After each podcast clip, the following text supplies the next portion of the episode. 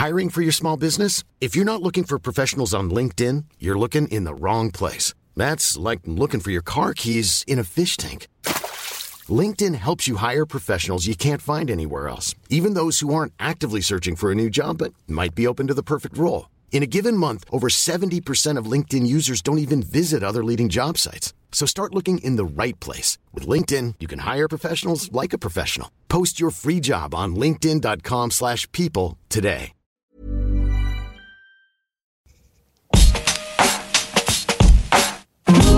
Alto Parlante, tu podcast de política. Te decimos las cosas como son. Al micrófono Pablo Marín y Arturo Aramburu. Comenzamos. Ay, qué bonito, qué bonito es escuchar ese intro todos los lunes y todos los jueves. Ya llegamos, ya estamos aquí. Esto es Altoparlante, tu podcast favorito de política, acompañándote Arturo Aramburu y Pablo Marín por allá. ¿Cómo andamos, Pablo? Todo excelente, bonito. Lunes, arranque de semana, ya es de los últimos lunes del año, pero las noticias siguen avanzando, la política no se detiene. Acuérdense que además en estas épocas la política de repente empieza a sacar cosas, como nos encuentran un poco distraídos porque la Navidad y porque estupidez y media, pues de repente les gusta, les gusta meternos en un golecito, entonces hay que estar muy atentos y Altoparlante está ahí al pendiente siempre para ustedes. Totalmente. Anuncios parroquiales antes de empezar con la información del día. Hoy se reúnen los colegios electorales en Estados Unidos. Por fin. Exactamente. El, como que el penúltimo episodio de la novelita de Trump-Biden. Que acuérdense que la elección fue el 3 de noviembre, güey. Todavía no deciden qué rollo. Eh, Exacto. Resultados preliminares: 306 eh, eh, electores para Biden, 232 para Trump. Acuérdense que son 270 para ganar. Hoy vamos a ver qué va a pasar. Una ganancia rotunda de Biden que yo creo que es muy positiva. Ojalá que eso le permita hacer un gobierno muy interesante en donde con una mayoría en el Congreso pueda realmente hacer cosas interesantes. Vamos a ver realmente cómo le va Claro. a nuestro país, porque muchas personas están muy emocionadas. Yo no creo que Biden sea muy diferente a Trump en sus políticas exteriores, en, en especial en las políticas con México, pero Claro. seguramente es menos bully, seguramente es menos colérico, es menos populista y eso pues vamos a ver cómo nos agarra también en el país. Totalmente de acuerdo. Ahora sí, regresando al tema nacional, porque el, el- el fin de semana fue, fueron días preocupantes y definitivamente marcan el rumbo de estas próximas semanas antes del cierre de año, respectivo al tema del COVID. O sea, una aceleración ridícula y creciente de la curva de contagios, de la curva de muertes, una completa sobrecapacidad ya totalmente desbordada en los hospitales en Ciudad de México o para allá van eh, a muy alta velocidad y pues, se niegan a decir que hay semáforo rojo por allá. Sí, pareciera que el gobierno federal, pareciera que los gobiernos estatales, que el gobierno de la Ciudad de México, que hoy enfrenta una de las mayores crisis sanitarias en la historia, porque ya hay saturación hospitalaria, ya no hay camas disponibles, o sea, el tema está no crítico, lo que le sigue, Claro. siguen sin querer marcar un semáforo rojo y el secretario, subsecretario, que pareciera que es más secretario que el secretario mismo, el Sí. subsecretario Hugo López Gatel nos sale con este tipo de cosas. Vamos a poner este video. En cuanto al color es eh, hasta cierto punto intrascendente.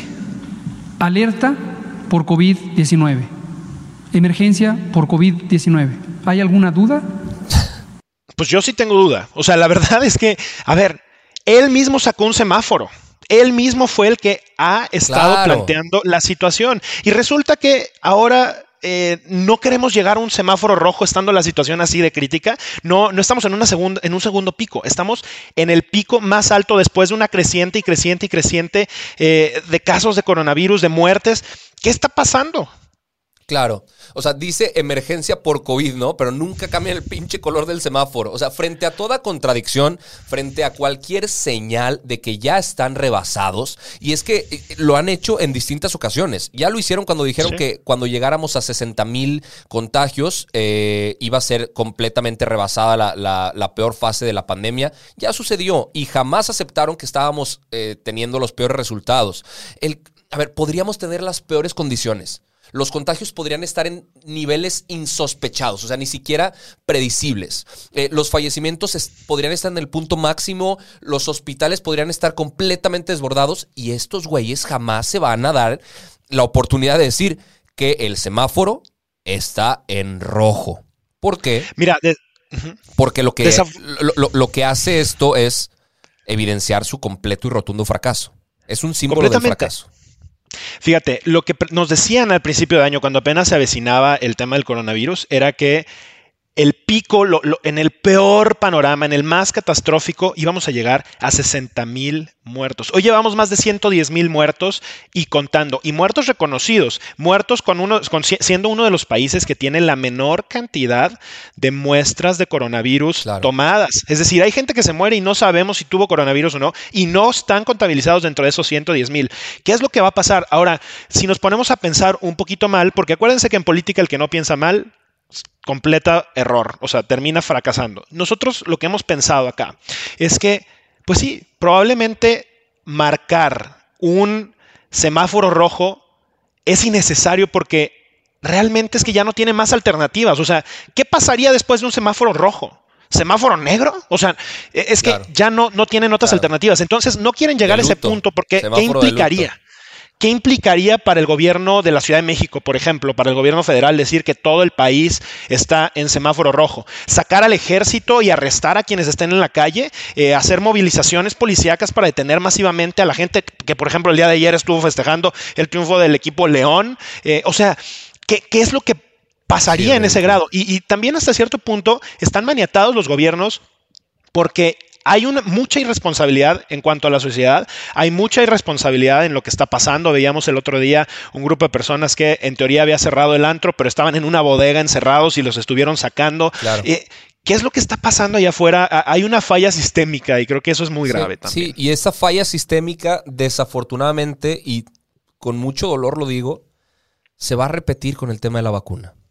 O sea, la gente está celebrando antes de tiempo la gente está actuando impulsivamente antes de que se dé el pitido final. La vacuna, afortunadamente, a ver, en Estados Unidos hoy ya vimos videos de que se empezó a aplicar en distintos lugares, camiones de UPS, de FedEx llegando a, distintos eh, recintos donde se va a guardar y distribuir esta vacuna.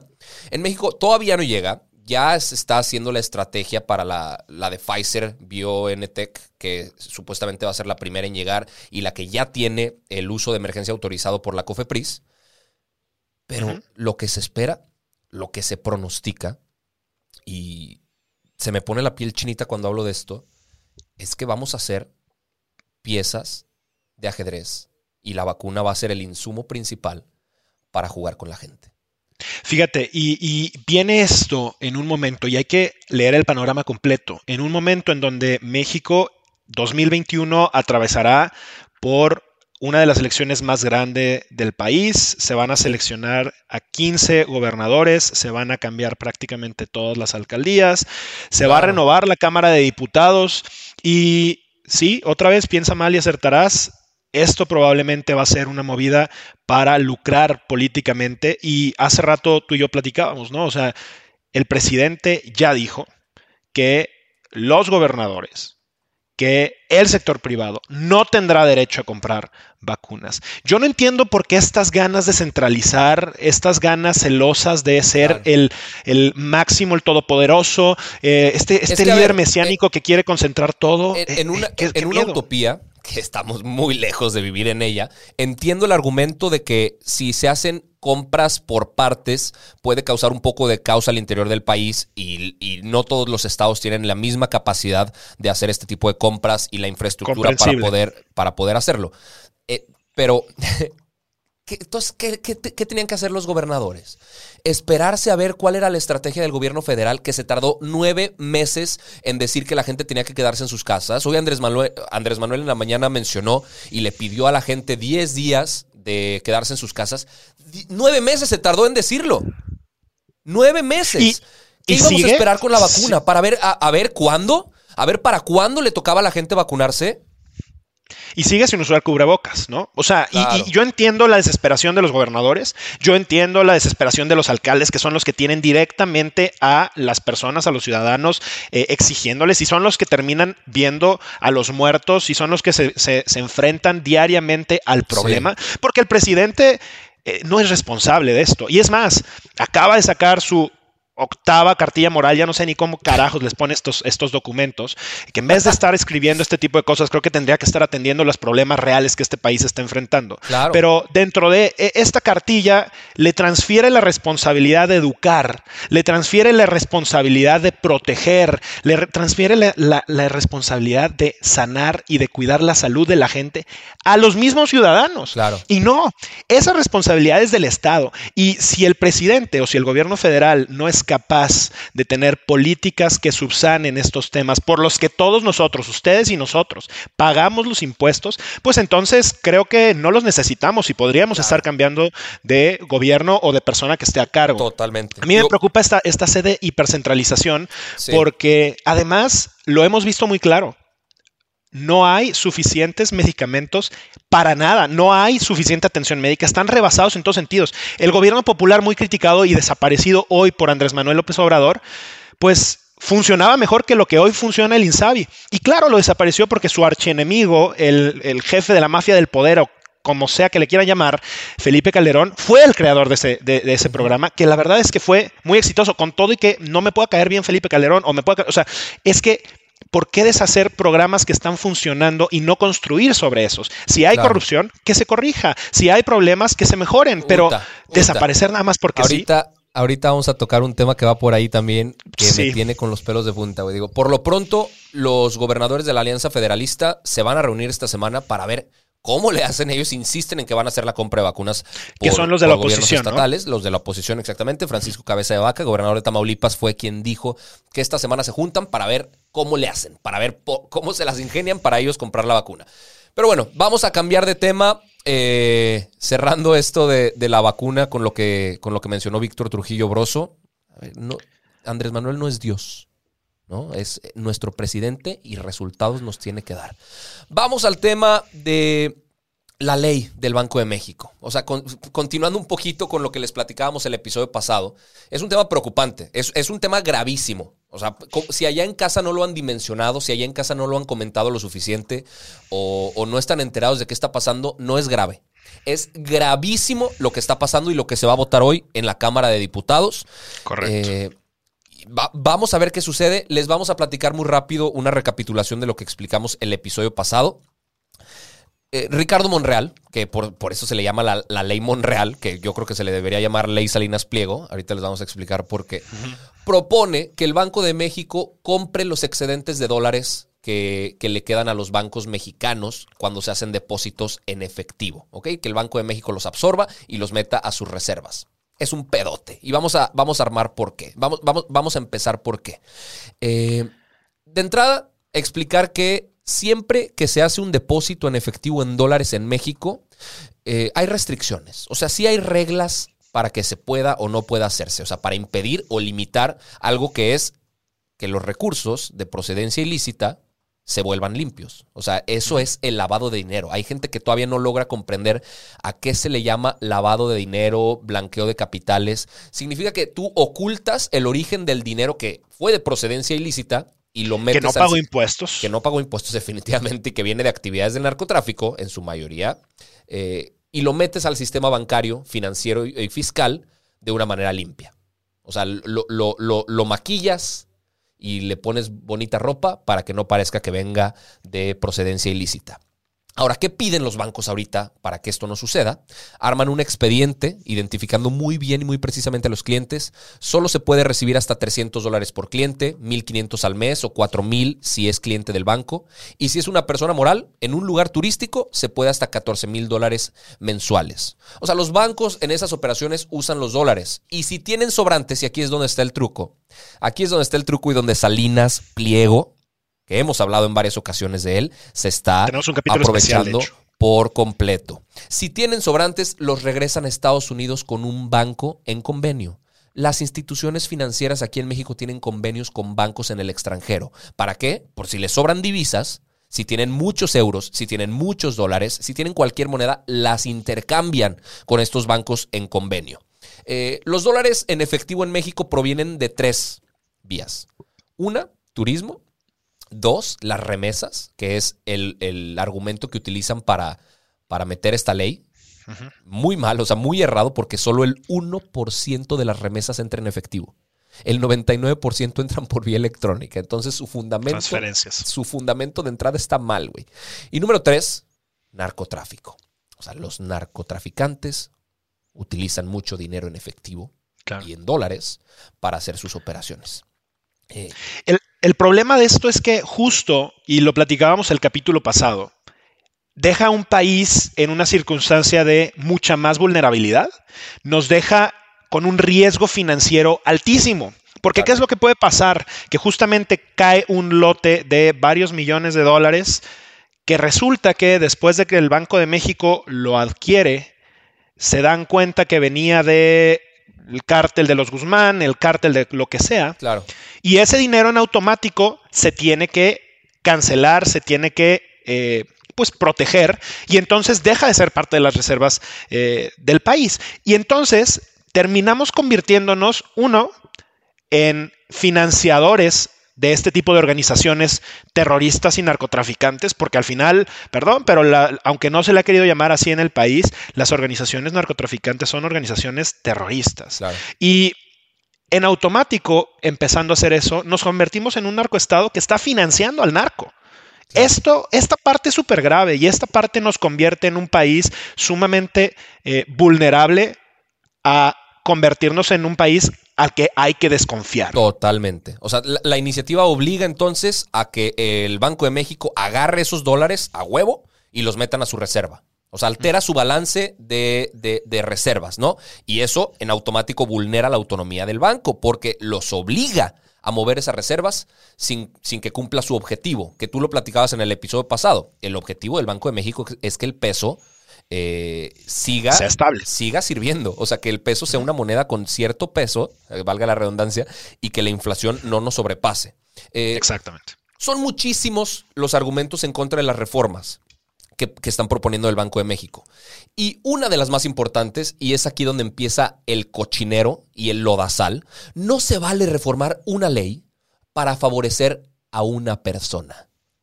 Esta persona, que, híjole, yo lo tengo entre ceja y ceja, es nada más y nada menos que Ricardo Salinas Pliego, el director y dueño de Banco Azteca.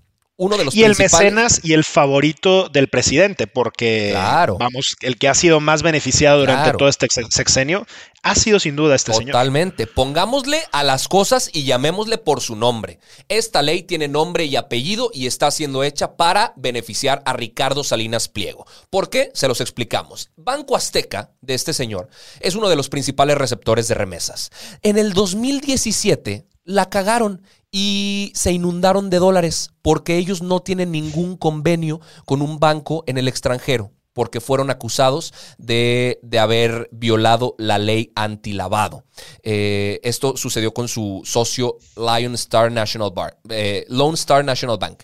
Entonces se quedaron con quien mandarle sus excedentes de dólares y empezaron a acumular dinero a lo estúpido. Eh, pensando mal, sospechando mal, no es casualidad que Banco Azteca, y estoy a punto de hacer una afirmación fuerte, pero eh, eh, sospecha mía, personal, no es casualidad que el estado donde más sucursales tenga Banco Azteca sea en Sinaloa. Y por mucho. Por mucho. Eh, están inundados de dólares. Es el banco donde más dólares de lavado de dinero entran, vía depósitos en efectivo. Por eso la urgencia de que esta ley pase. Estamos hablando de una institución financiera que ya estuvo involucrada en escándalos con la red de control de delitos financieros del Departamento del Tesoro de Estados Unidos, que ya fue multada por la Comisión de Valores porque engañó al público inversionista en Estados Unidos con precios artificialmente inflados en las acciones de TV Azteca. Eh, no estamos hablando de cualquier empresa con un historial limpio. O sea, Banjico lo está diciendo el gobernador y los subgobernadores lo están diciendo. Esto es para favorecer a una empresa y a un particular. Y, fíjate, la, mayoría de los bancos, si así lo vemos, podrían verse beneficiados si es que esta fuera la razón. Y todos los bancos, a excepción obviamente de Banco Azteca y este personaje, están en contra de esto. ¿Por qué? Porque obviamente no solamente mete inestabilidad, sino pone muchísimo riesgo a ese tipo de compras. Y este, este tema creo que, o sea, habla de esa vulnerabilidad en la que se encuentra el gobierno federal. Y por gobierno federal entiéndase también los senadores, porque esta ley nace en el Senado. Ricardo Monreal es senador. Se supone que es uno de los tres poderes que en teoría son independientes, pero otra vez estamos hablando de un poder supeditado al presidente, porque pues al final del día es el que manda, es el que tiene el dinero, es el que tiene el poder y es el que dicta cómo se hacen las cosas. Yo me pregunto, ¿Cuánto le deberá Andrés Manuel a Ricardo Salinas Pliego para buscar hacer todas estas maromas, todas estas cosas que no solamente le hacen perder legitimidad en el país, sino le hacen perder la escasa confianza que los inversionistas extranjeros y que los países extranjeros pueden tener en nuestro México. A mí me asusta muchísimo eh, el cómo pues caemos al final del día en, en hacerle caso a estas nuevas mafias del poder que están muy claras. Claro, y el juego que está jugando ahorita Salinas Pliego en redes sociales también me parece lamentable. O sea, asqueroso. Eh, eh, eh, asqueroso. Está haciendo campaña para esta, esta reforma, digo, aparte de los comentarios desatinados que normalmente tiene. Y, dijo, mi, posición y opinión sobre la reforma del Banco de México. Falso y tremendista. Se atrevo a llamar falso y tremendista el hecho de que digan que, va a entrar dinero por, por dinero ilícito por, por promover esta reforma. Y dijo que él, que él tenía argumentos técnicos, explicaciones técnicas. Dijo Como el presidente, seguro, ¿no? seguro, los mismos datos. No entrará dinero ilícito porque hay controles establecidos. ¿Perdón? De pinche. ¿Controles internos? De pinche risa su argumento, güey. Claro. O sea, tremendísima y tremendista su ignorancia de este señor. O sea, no, tiene, no tiene ni idea. Se llevó la portada de la revista Proceso y inmediatamente salió y dijo, esta revistilla a punto de extinguirse no sirve para nada. No, no, no. No, este, este, señor solo ve por sus intereses, eh, para ganar comisiones por las remesas, para poder deshacerse de sus dólares, que por cierto, para quienes no lo, no lo sepan, castiga muchísimo a los beneficiarios eh, con el tipo de cambio que les da. O sea, el, el señor es un abusivo y siempre ha abusado de la gente para hacerse de dinero. Ojo ahí. No solamente lava dinero, no solamente le hace el negocio al narcotráfico, sino además le roba el dinero a la gente. Es, es enferma la actitud que el gobierno federal está teniendo, servilista con un personaje así. Claro. Eh, definitivamente creo que debería de haber más de una investigación abierta contra este señor y seguramente habría más de una forma de meterlo al bote después de la cantidad de cosas que se están haciendo. La cantidad de impuestos que no paga el güey. Es ridículo. Eh, es peligrosísimo, eh, pero otra vez pues eh, vivimos en el país de no pasa nada. A ver, si el hermano del presidente no enfrentó ningún cargo por un tema de evidente corrupción, si la prima del presidente no tiene nada, pues, ¿qué va a andar haciendo un amigo del presidente para ser investigado? Por lo pronto, eh, se, se, publicó un comunicado en Estados Unidos y el Senado, a partir de ese momento, dio como que marcha atrás. Eh, mencionó que estaban abiertos a comentarios, a cualquier cambio que la Cámara de Diputados, que por cierto hoy va a votar este tema, podrían tener, o el Poder Ejecutivo también podría hacer algunos cambios. Eh, a mí algo que me preocupa también es con qué facilidad senadores como Ricardo Monreal se sienten intocables, güey. Se sienten omnipotentes. O sea, el poder se les sube a la cabeza de inmediato, demasiado fácil. Quienes planearon y redactaron esta reforma sabían lo que hacían. Claro, claro que sabían. ¿Y sabes cuál es su plan a mediano plazo? ¿Sabes cuál era su plan a mediano y largo plazo? Reventar al Banco de México. Al Banco de México lo iban a involucrar en temas de lavado de dinero, acusaciones, sanciones de, de, nivel internacional. Entonces, ¿qué iban a decir? Híjole, el banco está fregadito. Denos el control a nosotros para arreglarlo, como lo han hecho con todos los programas en los que han podido meterse y cortarles la cabeza. ¿Sabes qué pasa cuando se meten con el Banco Central de un país? Venezuela.